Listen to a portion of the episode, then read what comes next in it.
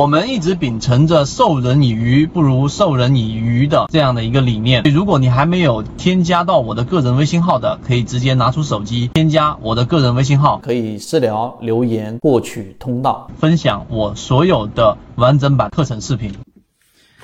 今天用三分钟给大家去聊一个我们跟香港的一位船员所聊到的一个话题：建立交易模型的最终目的是什么？大家可以停下视频思考一下。那我们先把答案告诉给大家：建立交易模型和建立我们在交易过程当中的边界和标准的最终目的，是为了减少不确定性。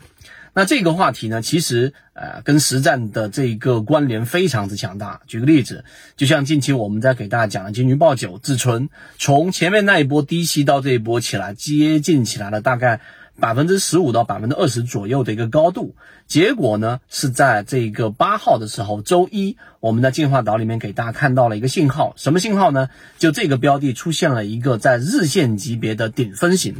这个就是缠论的作用。它出现了日线大级别的顶分型，意味着在短期内已经出现了一个很明显的抛压，以及我们说顶分型是什么？就是高点是三根 K 线当中高点当中的最高点，低点也是三根 K 线当中的低点当中的最高点，这个就是一个顶分型，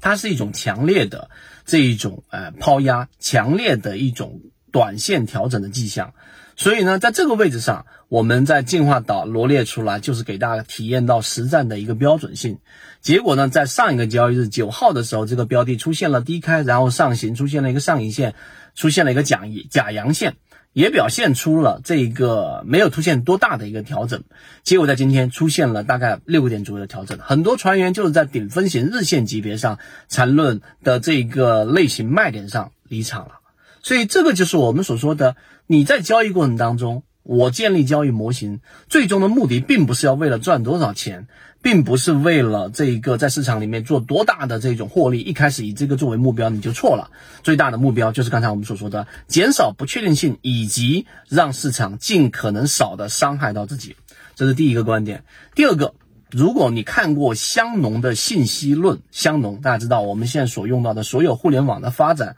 都来自于这个划时代的香农对于信息的一个理解。时间关系，我在这里面没有办法给大家充分的去描述大致的意思。香农所告诉给我们的，我们的信息从最原始的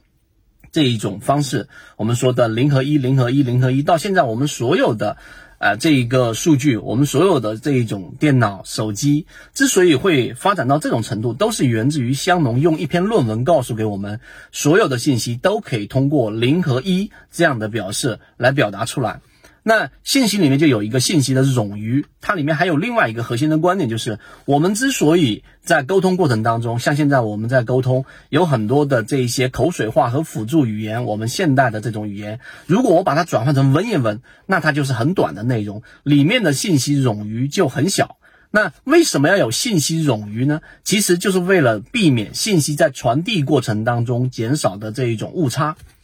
所以第二点，我讲到这个程度，大家慢慢的就会感受得到。那我们在交易过程当中，为什么我只用一个五日线上穿十日线，不就解决了这个黄金金叉，或者是一个五日线下穿十日线就是死叉这样一个单一的模块去交易就可以了？为什么我还要建立刚才我们所说的大盘节奏？然后我们说缠论的类型、买卖点、背驰，还有我们说的价值系统，为什么要建立多模块？目的就是为了让我们像说话一样，在传递一样，尽可能的准确的传递我们的信息，来避免信息的不确定性。在交易过程当中，同样也是如此。我们之所以用多模块来表达，多模块来进行筛选，最终目的也是为了避免我们在交易当中的不确定性和那些对于未知的这一种。所承担的风险，我们要及时的去进行这种阻止，就有了我们所说的止盈，有了我们所说的交易模型，大家越来越强烈就会感受到这一点。当你掌握了这个能力的时候，